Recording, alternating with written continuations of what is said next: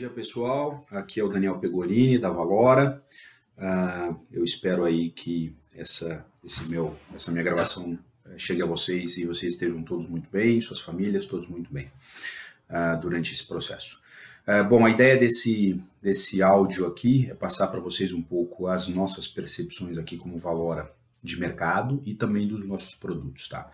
Acho que o primeiro ponto, muita gente se preocupando nesse momento com a questão crédito, tá?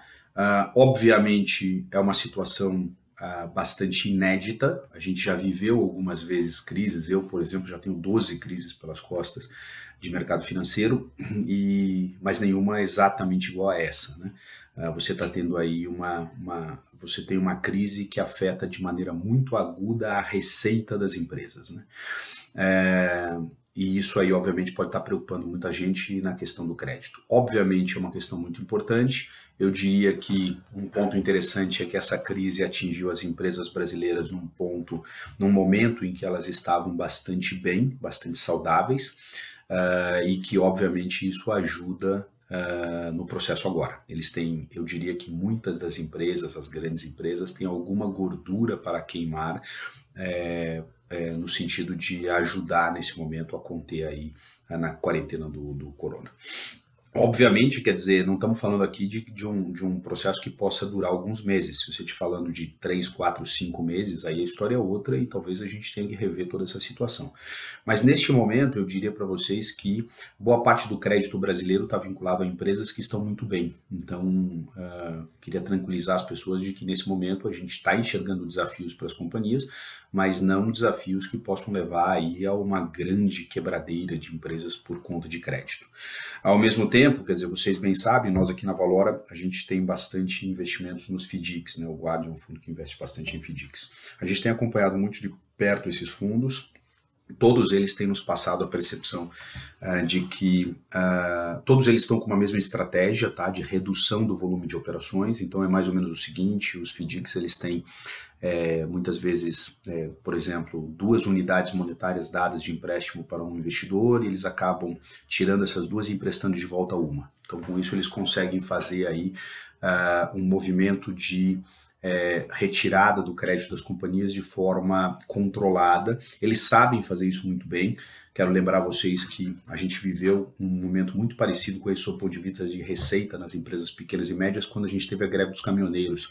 Uh, por, e, e, a greve dos caminhoneiros, se vocês me lembrarem, demorou entre três e quatro semanas. Portanto, as companhias, neste momento, eh, os FDICs, perdão, neste momento, eles sabem lidar com situações como essa, onde você tem quedas dramáticas no nível de faturamento das empresas. Eles sabem conduzir esse tipo de dinâmica, pelo menos no curto período de tempo. Eu não estou aqui falando se de repente esse tipo de esse tipo de processo durar aí uh, meses, tá certo? Mas neste momento a gente não enxerga que, e, que existam problemas na nossa carteira de FDICs. Todos eles são, uh, são fundos que são ou bem subordinados ou estão vinculados a operações como utilities, é, commodities ou consignado, onde a gente não vê problemas nesse momento. Então, para vocês terem uma ideia, quer dizer, nas carteiras de, de FDICs nós temos, nós temos uma parte relevante de FDICs no, na parte de utilities, que é a parte de água, energia elétrica. A gente está bem tranquilo em relação a, essa, a esses, esses produtos. A gente também tem uma parte relevante na parte de consignado público. A gente acha que esse é um momento em que a última coisa que o governo vai mexer é na, no pagamento de pensões e no pagamento de aposentados. Uh, a gente tem uma parte importante também do que a gente considera os massificados, que é a parte de cartões de crédito, uh, principalmente os cartões de, de crédito aí no Bank, etc. Bom, nesses fundos a gente tem uma, uma dinâmica bastante importante de pulverização. Uh, e a gente não vê, pelo menos no curto período de tempo, dois, três meses, elementos importantes aí que possam levar a inadimplências gigantes nesse mercado.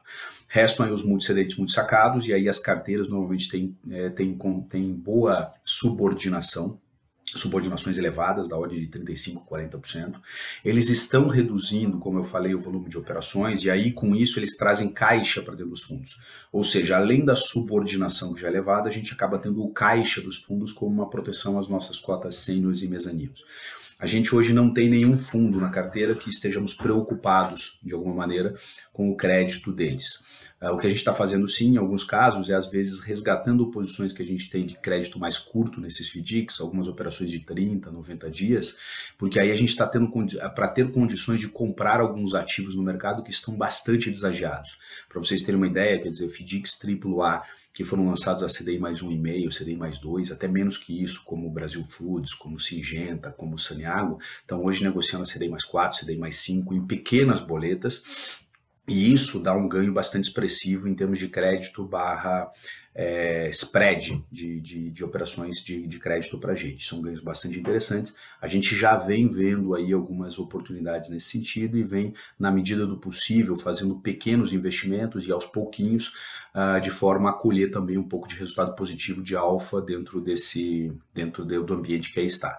A gente hoje não está preocupado com o nível de resgates que estão dando os fundos. Uh, os, os resgates são tão, obviamente, um pouquinho acima do histórico, mas eu considero que normais dentro dos padrões atuais e eu considero que os fundos têm liquidez suficiente para enfrentar esse momento de de resgates. Eles são preparados para isso. Os nossos FDICs, como por exemplo, os nossos fundos de FDICs, como o Guardian, por exemplo, eles têm aí mais de 40% de liquidez dentro do prazo contratado de 90 dias de resgate e tem o um prazo elevado de resgate de 90 dias que dá tempo para a gente organizar o processo de saída de eventuais resgates, etc. Mas repetindo, quer dizer, os níveis estão absolutamente dentro de uma normalidade para um processo, uh, para um, um, um período como esse. Uh, então eu considero que estão tão, tão ok.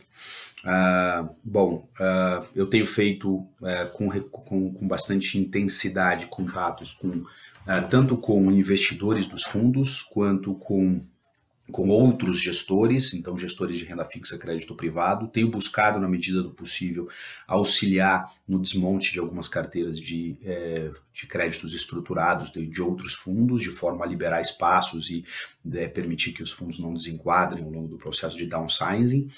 Uh, além disso, eu tenho conversado diariamente com muitos dos uh, nossos investimentos, as empresas investidas através de debentures, CRAS, CRIs, uh, e também a parte de, a parte de FDICs, né, as empresas na ponta. Então, buscando sempre obter aí uma melhor informação mais atualizada no sentido de tomar decisão com mais informação possível. Tá? Uh, Bom, além disso, quer dizer, uh, muitos de vocês sabem, a gente acabou de fazer emissão do, de um fundo uh, imobiliário, o VEGIP. Uh, ele está já praticamente alocado, as alocações são boas qualidades de crédito, a gente não está preocupado nesse momento com não ter pagamentos mensais e rentabilidade como alguns fundos de shopping do mercado, a gente não está vendo nenhum cenário como esse nas nossas carteiras. Nosso fundo de CDI, o Vegir, ele basicamente ele tem uma concentração grande residencial, mas não é aluguel residencial, quem paga a gente são as incorporadoras, e eles estão todos bem garantidos por imóveis e projetos que são bem localizados e que têm muita liquidez. O loan to value das nossas operações é bastante elevado. Uh, a gente tem operações uh, bastante uh, over é, colaterizadas por garantias.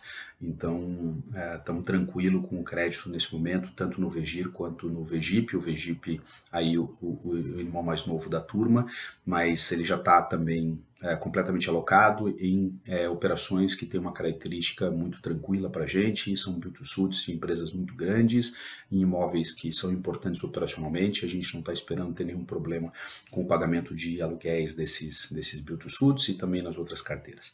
Então, a gente não deve ter aí nenhum, nenhum movimento da, da forma de não pagamento de rentabilidades mensais, não deve acontecer aqui com os nossos fundos.